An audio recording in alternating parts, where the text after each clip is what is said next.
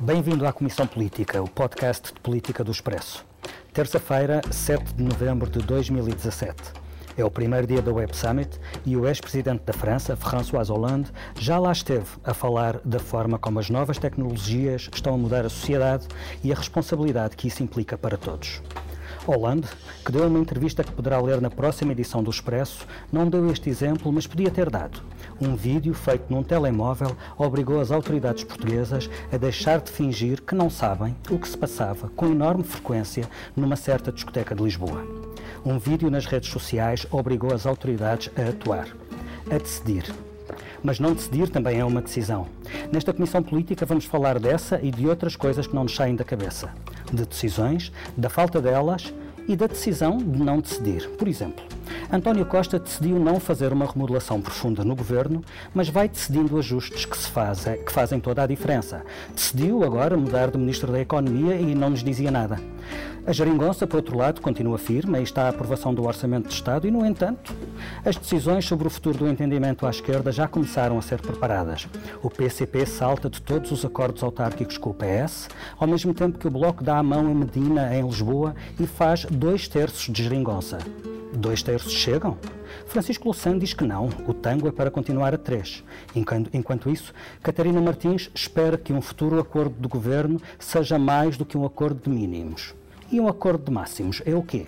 O bloco no governo? Decisões, decisões. Quem não decide nem sai de cima são as entidades reguladoras em Portugal. A ERC é um cadáver adiado e faz de morto. Na supervisão financeira, a CMVM e o Banco de Portugal andam à cabeçada sobre como deve ser a regulação do futuro. E a entidade reguladora da energia, bom, Deus a abençoe, nunca decide, nunca dá conta, nunca nada. Para a análise destes três temas, o futuro da geringonça, as mudanças no governo e o que se passa com as entidades reguladoras, estão nesta comissão política o Nicolau Santos, diretor adjunto do Expresso, que é uma estreia neste podcast. Bem-vindo, Nicolau. É um prazer. É a Helena Pereira, editora de política do Expresso. Olá, viva. E o Adriano Nobre, repórter de política do Expresso, que acompanha o governo e as esquerdas. Olá.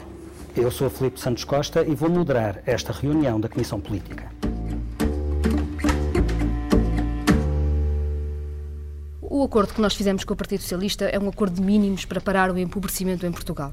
Seja recuperar rendimentos que tinham sido muito atacados, eh, parar o processo de privatizações, segurar o país. Não é um acordo sobre uma mudança estrutural, porque o Partido Socialista faz parte do consenso europeu com o PSD e CDS, digamos assim, não é um nem o Bloco de Esquerda teve os votos suficientes para isso, nem o PCP, para ser um acordo se uma mudança estrutural da economia. O que é que acontece? O Partido Socialista continua a fazer parte de um consenso europeu que considera que o Estado deve reduzir ao mínimo a sua intervenção, entregar ao máximo aos privados, e isso tem custos muito altos. Era Catarina Martins, na entrevista que deu esta semana à TSF e ao DN, lamentando-se das limitações de um acordo de mínimos. Um raciocínio que concluiu com o desejo de que, depois desta legislatura, o país esteja preparado para muito mais do que um acordo de mínimos. Questionada sobre se isso significa negociar um acordo pré-eleitoral com o PS, Catarina respondeu que não, mas não esclareceu mais. Bom, Adriano, isto significará que o Bloco estará pronto para daqui a dois anos ser governo com o PS? Eu acredito que sim, que estará pronto e que, pelo menos, ninguém nega esse objetivo, não é? Está ninguém o assume. Eu acho que essa vontade começa a ser um bocado inegável. Não é? quando, quando, nós temos a própria Catarina Martins ou dirigentes do Bloco de Esquerda até a, dizer, do Bloco de Esquerda até a assumirem publicamente quais seriam os ministérios que gostariam de ter, já é um bocado indisfarçável. o próprio Louçã, numa entrevista ao Expresso, disse que Mariana Mortágua seria inevitavelmente uma futura Ministra das Finanças deste país. Mas isso é do domínio do, do, do, do desejo que, que, pode não ser concretizável. Agora, que a intenção está, lá está.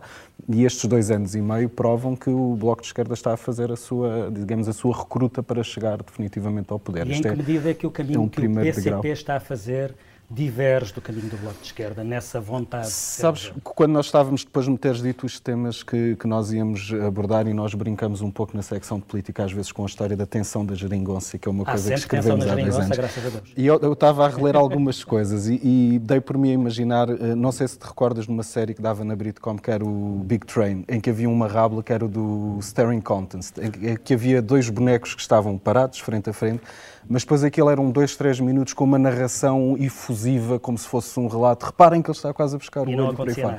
Eu às vezes sinto que nós andamos um bocado nisto. Eles estão todos parados, as três partes, PS, Bloco e PCP, a olhar uns para os outros, Ninguém está na prática a fazer algo de concreto, mas nós andamos todos à volta a fazer um relato efusivo do reparem, reparem o tom daquela declaração, reparem no que ele disse, reparem no que ele fez. Mas apesar de tudo, nos, nos acho... últimos dias eh, viram-se sinais de que estão a acontecer coisas. O que se passa em Lisboa, ou oh Helena, uh, uh, o facto do Bloco de Esquerda ter feito um acordo com o PS em Lisboa é importante neste contexto? Diz-nos alguma coisa, pelo menos, sobre a predisposição de cada um dos partidos sobre o futuro da geringonça? Sim, deixa-me só voltar aqui atrás ao se passa algo. Ignora a minha que... pergunta à vontade. não, não, vou, vou, vou, a ela, vou a ela seguir. É só para, para, para acrescentar aqui uma coisa que eu acho que passou-se quando foi as autárquicas e quando a partir daqui nós notámos que houve um reposicionamento ou alguns ajustes da parte do PCP, nomeadamente na discussão do orçamento e em pôr cá fora de uma forma mais clara aquilo que são as reivindicações do PCP. E, e mudou também volta, ainda à tua pergunta, no pós-autárquicas e nas alianças que foi preciso fazer nos sítios, nas câmaras, que o PC perdeu, nomeadamente para o PS, e onde o PC eh, tomou uma decisão estratégica de não se aliar, de não fazer coligações com o PS, considerando que uh, terá mais hipóteses de, estando na oposição, daqui a quatro anos, reconquistar essas câmaras. E isso eu acho que é um sinal de né, afastamento eu... autárquico. Agora, nós perguntamos, e que consequências é que isso terá para a geringonça a nível nacional? Uhum.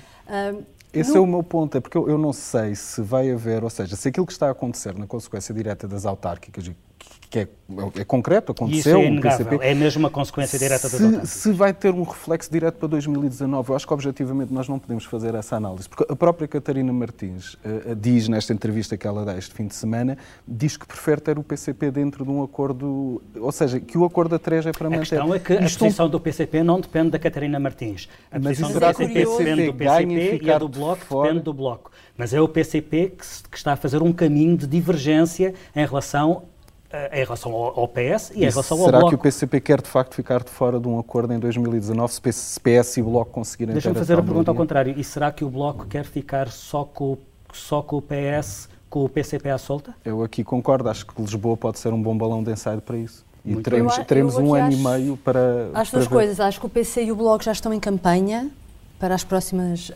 eleições legislativas.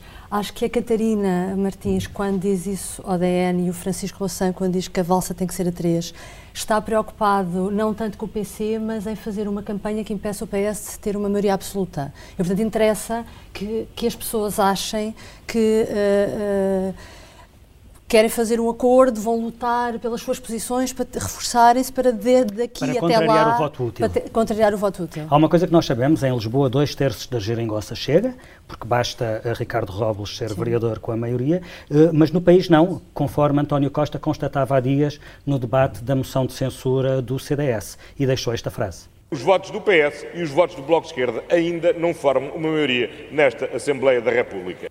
Oh, Adriano, o que é que significa este ainda? Será o desejo de que venham a bastar os votos dos dois partidos? Nós, nós eh, já, os ouvintes não saberão, mas nós já tivemos esta conversa entre nós. Eu estou na barricada dos que acham que isto foi um lapso.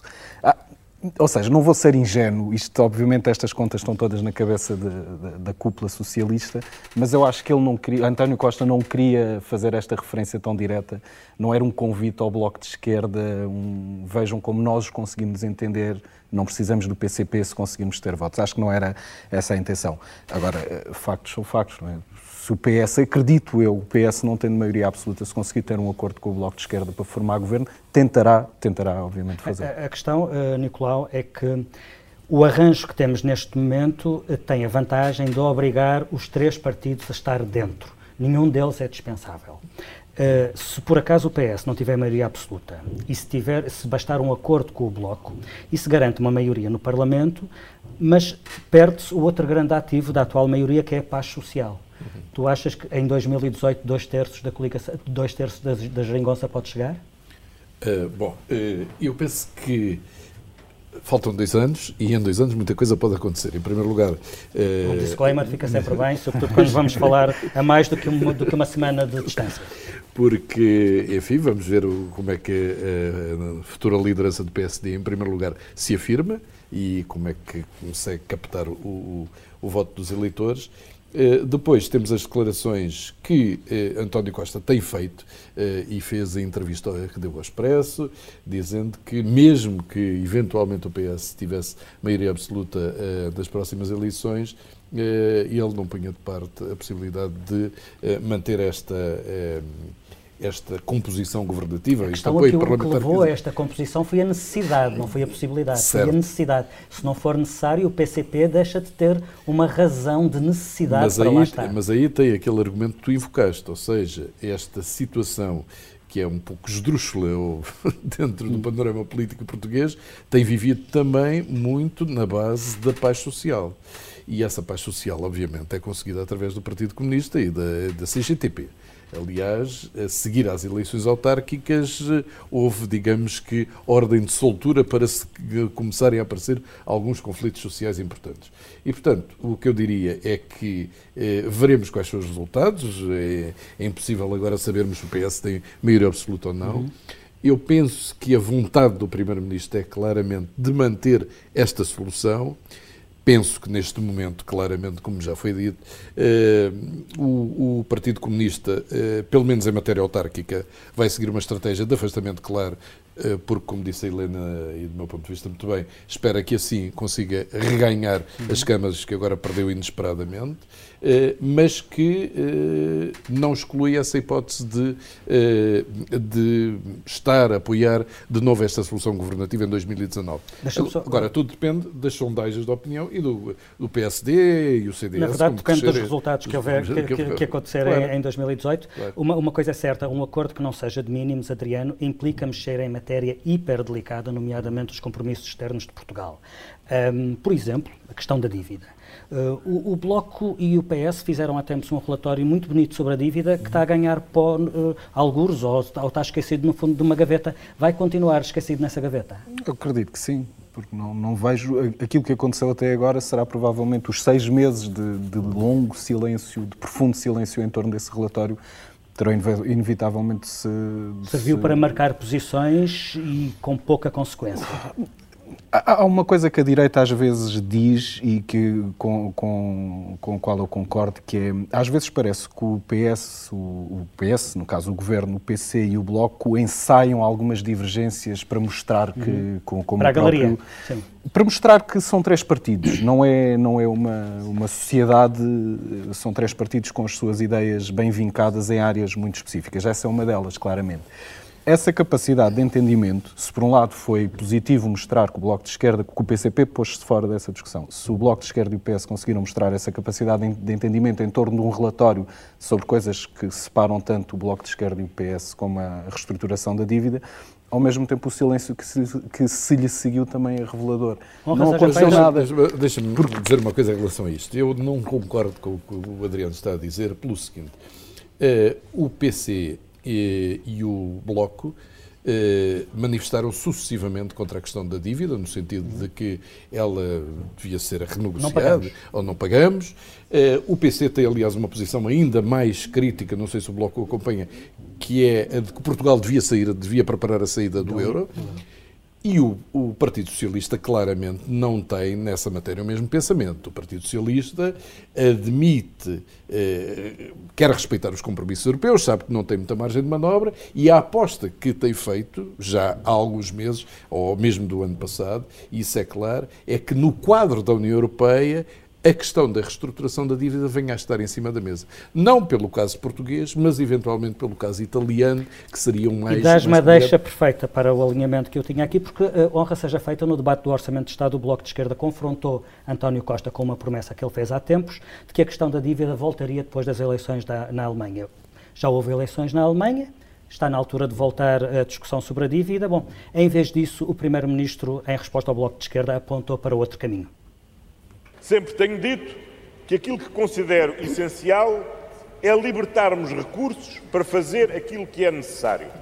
E para libertarmos recursos temos duas formas de o fazer. Uma, aquela que temos feito.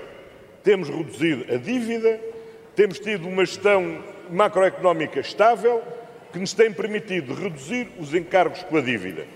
E que, ao melhorarmos a nossa notação internacional, tem permitido que a taxa de juros tem essa evolução tão positiva que aqui registou, de agora rondar os 2%, quando ainda há muito pouco tempo estava a, a ultrapassar os 4%. É para essa trajetória que temos de prosseguir. continuando a antecipar a amortização da dívida mais cara, que é a dívida do FMI, de forma a reduzirmos o montante global da o peso da dívida na economia portuguesa e continuarmos a melhorar as condições de financiamento. Essa é uma forma de libertarmos recursos. Bom, aqui temos dois caminhos diferentes, o é, caminho do PS, o caminho do Bloco. Daí que uh, uh, eu há pouco perguntava ao Adriano se o Bloco estará pronto para ser governo com o PS daqui a dois anos. E fazia-te o reverso dessa pergunta, Nicolau. E o PS estará pronto para ser governo daqui a dois anos com o Bloco, com divergências desta dimensão? Bom, eh, este, este problema eu acho que não é um problema que possa ser resolvido no seio da atual coligação, porque claramente o Bloco tem uma visão diferente sobre isso. Aliás, o próprio Francisco Louçã escreveu um livro eh, relativamente à dívida e o que é que se devia fazer com a dívida, eh, e o Partido Socialista penso eu, pelo menos com a atual direção, que não vai aceitar Mas, alterações claro, nesta matéria. Deixa-me só dizer o seguinte: este ano o Partido Socialista, o governo melhor, teve, em relação a esta estratégia, uma, uma conjugação de achos muito favorável. O facto de ter no orçamento um crescimento de 1,8 e esse crescimento ficar nos 2,6 ou 2,7 dá logo uma folga orçamental de mil milhões de euros, pelo menos o facto da descida das taxas de juros que foi invocada por António Costa se estar a verificar nos mercados dá uma folga de mais 500 milhões à roda disso, um pouco mais ou um pouco menos. E os, os dividendos do Banco de Portugal compõem o resto e para o ano, este ano são 300 e tal milhões e para o ano o Governo... Ou seja, adia a pressão de responder claramente, a essa questão. Mas adia ias a dizer alguma coisa, Adriano? Eu só ia dizer, porque não, acho que não é um pormenor despiciendo, porque o relatório é assinado por dois deputados do, do PS, isto teve o secretário de Estado Pedro Nuno Santos na, na, na apresentação, os próprios deputados do PS reconhecem que é insustentável prolongar esta forma de gestão da dívida a 5, 6, 7 anos. Portanto, aquilo que está a acontecer eu, agora. uma coisa é reconhecer, outra coisa é a maneira como se, como se faz isso. Mas, e eu acho mas que o, PS está é... claramente à espera que a União Europeia dê um mas sinal. Mas voltando à pergunta matéria. do Filipe, o ponto é: é possível manter um relatório destes que foi produzido durante não sei quanto tempo em trabalhos, reuniões intermináveis, depois chega-se a uma conclusão e fica guardado na gaveta? Mas, eh, Muito bem. Dúvida é só, só... Relatórios guardados em gavetas. Tanto, tanta dívida para renegociar e tão, e tão pouco tempo. Vamos ao segundo tema em agenda hoje na, na Comissão Política: esta espécie de remodelação uh, que, uh, parecendo que remodela pouco, na verdade uh, mexe em qualquer coisa de bastante importante. Helena, foste tu que deste a notícia no último expresso de que Pedro Cisa Vieira vai ter competências que são centrais para qualquer ministro da, da, da Economia. então, o, o Primeiro-Ministro mudou de Ministro da Economia e não nos dizia nada? Houve, com a saída da, da Ministra da Administração Interna e a entrada do Ministro Adjunto, um, parecia que não tinha acontecido nada de muito relevante para além da troca de ministros Felizmente está cá o Expresso para explicar que Exatamente. sim. Qual é a importância Exatamente. desta alteração? E acontece que uh, há muitas pastas. A economia, é, primeiro, a economia é uma área onde António Costa já percebeu que tem que apostar e nos últimos, no último ano já vinha a chamar a si algumas áreas do Ministério uhum. da Economia uh, que tinha entregue uh, programa Capitalizar, tinha criado o Conselho Estratégico para a Internacionalização da Economia e tinha chamado a si ao Gabinete em São Bento a coordenação dessas áreas. Então, o que é que fundos, acontece agora Os fundos não estão no Ministério da Economia, estão no Ministério, Ministério do Planeamento. exatamente. Uh, com, porque percebia que tinha que puxar pela economia e que isso era a, a solução realmente para conseguir mais folga, lá isso está, para aguentar os acordos de todos. A questão é como fazê-lo. Exatamente. E, entretanto, ele aproveitou para colocar uh, Pedro César Vieira no governo e nós O seu amigo Pedro César Vieira. Exatamente. E nós perguntamos, então, o que é que ele foi fazer? É uma pessoa que não tem muito perfil de política, é ministro adjunto, um cargo que normalmente é dado a um político, por assim dizer, puro ou com experiência já uh, de governo e de partido, uh, e ele escolhe uma pessoa realmente uh, que parecia não encaixar. e o que é que ele faz? Transfere as áreas que já tinha retirado do Ministério da Economia e entregas ao seu ministro adjunto que não tem nenhuma pasta setorial, porque o que antes estava no Ministério, no ministro adjunto, que era a igualdade, que passou para o Ministério da Presidência e as autarquias que passa com Eduardo Cabrita para a Administração Interna, e fica um ministro adjunto sem nenhuma parte setorial. Eu acho que uh, precisamos de recuar a 95, 97, a altura em que o Jorge Coelho era ministro adjunto de Guterres, ainda antes de acumular as obras públicas, para termos um ministro do PS, um ministro adjunto, que era um número, um verdadeiro número dois político. Este não é, é um número de, é um, um ministro junto sem pastas, só com a delegação de competências do PMI, neste caso só na área da economia. Tem ainda aquela unidade da, da, do interior que agora vai ter como missão uh, revitalizar também o tecido empresarial que, uhum. afetado pelos fogos. Helena, mas na, nada disso é decidido pelo Primeiro-Ministro como uma espécie de terapia ocupacional para dar o que fazer ao seu Ministro adjunto. Eh, isto é feito porque, manifestamente, não haverá confiança na capacidade do Ministro da Economia de garantir pastas tão importantes e tão centrais. Será isso? Ó oh, Filipe, mas, mas, estas pastas já não estavam com o Ministro da Economia. Este que está com o Cisa Vieira já não estavam com o Ministro Porque da Economia. estavam com o Primeiro-Ministro. Agora deixam de estar com o Primeiro-Ministro e ficam noutro ministro, ministro setorial que não é o Ministro da Economia. Mas o que eu estou a dizer é que não estavam já com o Ministro da Economia. Quer dizer, ele não retirou, com esta mudança, não retirou nada ao Ministro da Economia. Deu, ele, Primeiro-Ministro, deu uma coisa que tinha ao Cisa Vieira, não devolveu, obviamente, Portanto, a Economia. O que me estás a dizer é que há uma confirmação de uma desconfiança política ou de uma menos, uma, menos crença uma desconfiança política, mas uma menor, um perfil político bastante baixo. Eh, eu trabalhei com o Manuel Caldeira Cabral quando ele era jornalista no, Estamos no Económico. ao nível dos eufemismos hoje. Um perfil político muito baixo. Mas, mas enfim, não é... Não, eu digo isto porque o Primeiro-Ministro disse publicamente uma uhum. vez que ele devia... Que era, que discreto, que devia aparecer mais. E talvez etc. discreto demais. Ele é, é um técnico excelente, enfim, enfim, fará muito bem estes papéis relativamente à inovação, agora no Web Summit, etc. Uh, oh, não Nicolau, é, mas na verdade, depois capacidade política Mas na verdade de... ele já terá percebido que não é, não é realmente Ministro da Economia. Bom, isso eu não sei. Vais ter de lhe perguntar. Agora, que é evidente, o, o, Ministério da Economia, a sua maior força era, obviamente, ter, enfim, tem várias áreas, mas a sua maior força era ter os fundos que pudessem eh, dinamizar a economia, sobretudo a nível de tecido industrial, empresarial, etc. Ora, isso desde o princípio que passou para o Pedro Marques, que tem claramente outro tipo de capacidade de, de atuação, outro tipo de peso junto do próprio Primeiro-Ministro e junto dos, dos, eh, dos empresários e capacidade de intervenção política. Nós vimos, inclusive, agora nos fogos, o Pedro Marques também foi chamado a aparecer. Portanto, tem um perfil político muito mais acentuado. E não me lembro de ter visto Manuel nunca o Manuel Caldeira claro, Cabral, apesar claro. de muito do tecido industrial daquela claro, região. Ter herdado várias, regiões, várias fábricas. Deixa-me só fazer uma espécie de teste de algodão, tu, tu sabes mais disto do que nós todos juntos. Um, e o Orçamento de Estado é um bom medidor de, de, do peso político do, de um ministro. Um, Será que neste orçamento que está agora a ser uh, ultimado é um bom orçamento para as empresas, a quem cabe boa parte do hum. desafio da competitividade, da exportação, não, da criação não, de emprego? Claro, é um bom orçamento para não, as empresas? Claramente. Este orçamento, do meu ponto de vista, é o orçamento mais à esquerda elaborado por este governo, é o terceiro. É um orçamento. Caldeira Cabral pode, pode, pode congratular-se por alguma coisa neste orçamento em relação às áreas que tutela? Que eu me lembro, não. E teve, e inclusive, e teve inclusive uma, uma frase, do meu ponto de vista, que acho que é um pouco infeliz, embora possa ser verdade, é dizer que não pode dar às empresas a descida do, uh, do IRC.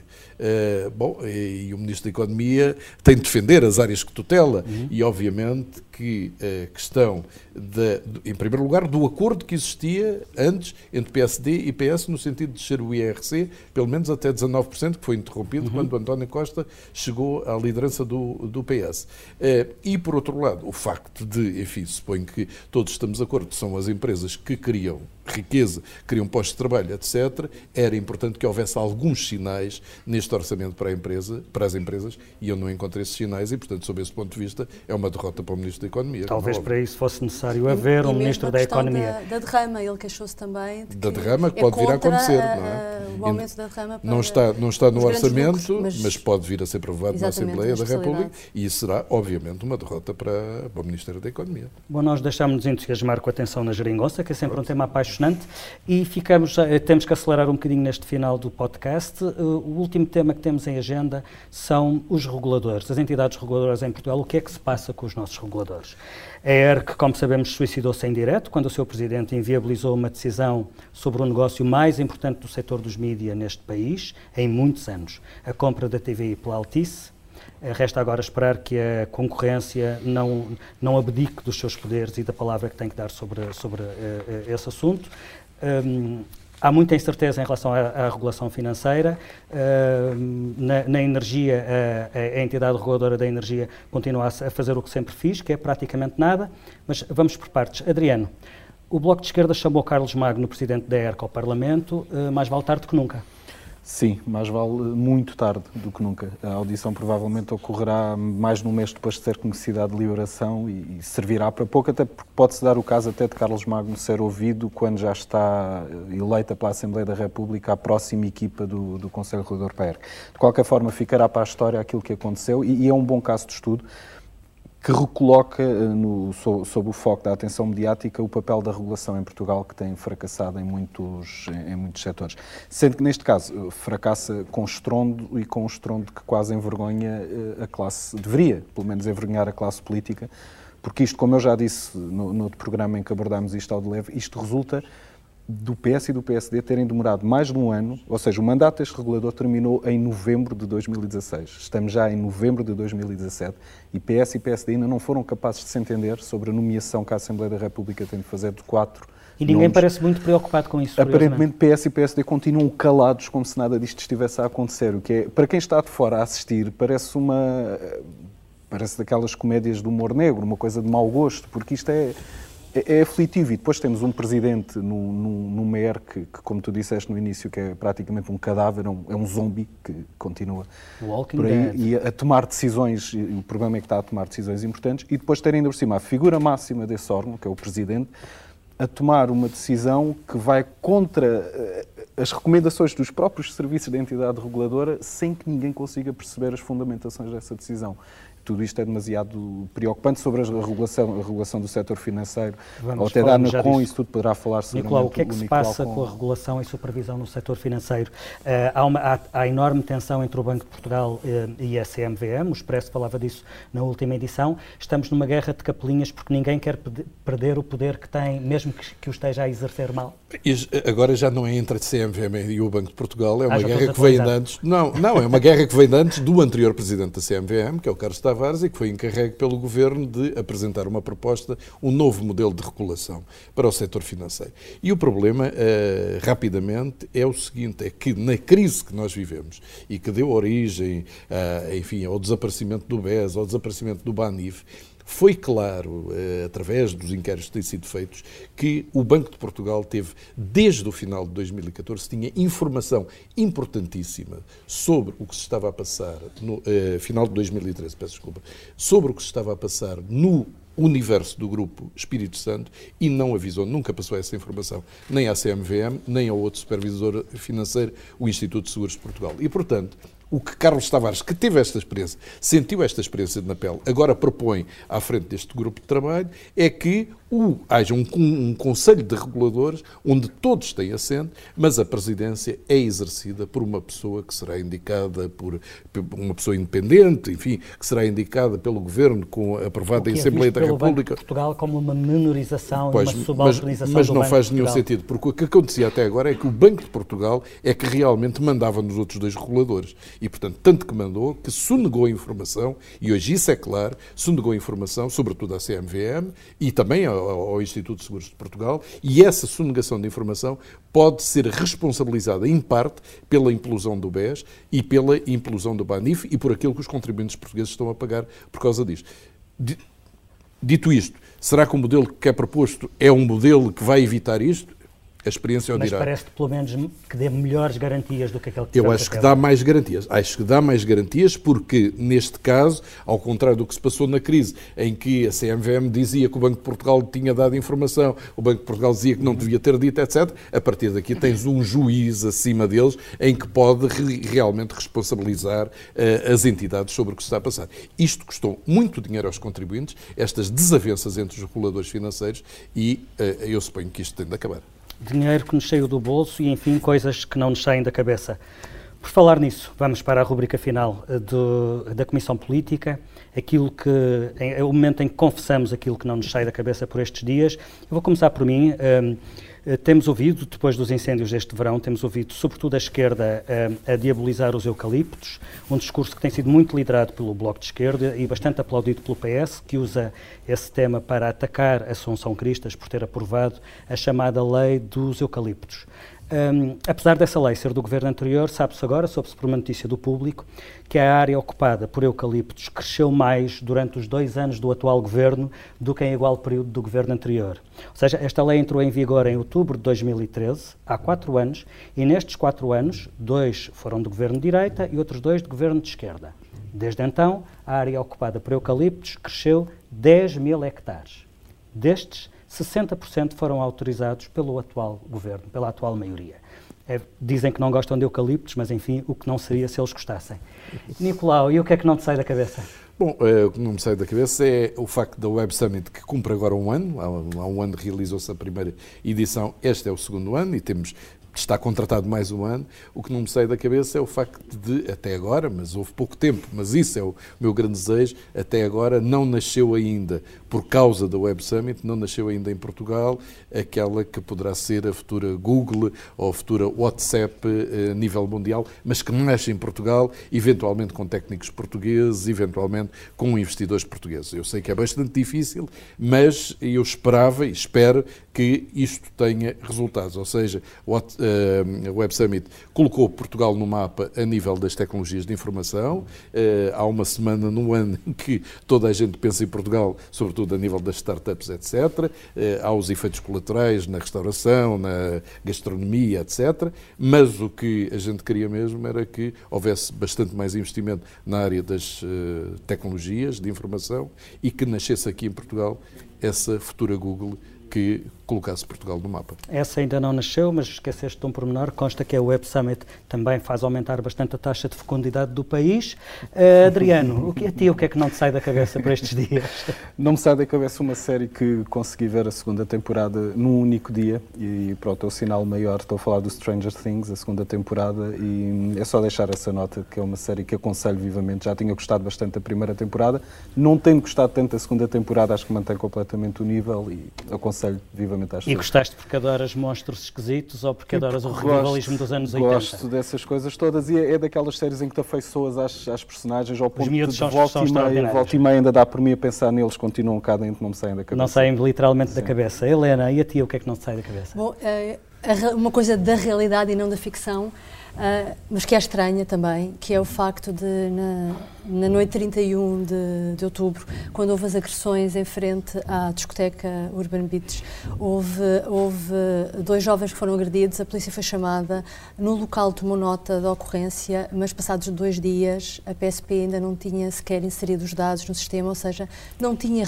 registado nenhuma ocorrência e só o fez quando o vídeo da agressão tornou-se viral e, e ficou uh, conhecido. E o diretor nacional pediu explicações uh, isto é, é muito grave, eu não percebo porque acontece e mais.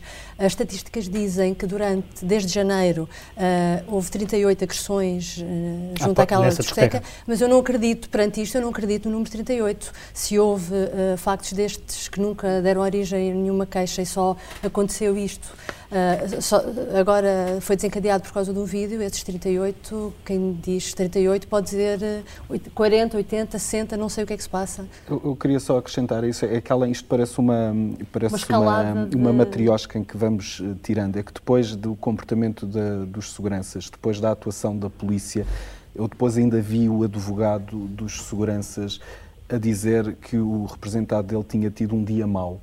Quando uma pessoa vê aquele, aquele vídeo em que vê um tipo, uh, que eu nem vou qualificar, a saltar a pé juntos para cima de uma cabeça que está, de uma cabeça de uma pessoa que está deitada no chão, e ter a, a, suprema lata de vir dizer que é um dia, um dia mau, tenho eu quando escrevo um texto em que percebi mal uma fonte ou com uma gralha, ou por amor de Deus, uma pessoa. E não, lhe, não lhe saltaste tenta, em cima da cabeça a pé Uma juntos. pessoa que tenta matar outra não pode ser qualificada como uma pessoa, uma pessoa que teve um dia mau. Achei isso obsceno. Dias maus temos todos, é verdade. Fica por aqui a Comissão Política. Este episódio tem a ilustração do Tiago Pereira Santos. Voltamos para a semana com a certeza de que neste país, por muito tempo que passe, há coisas que não mudam e por isso uma música com 35 anos continua tão atual.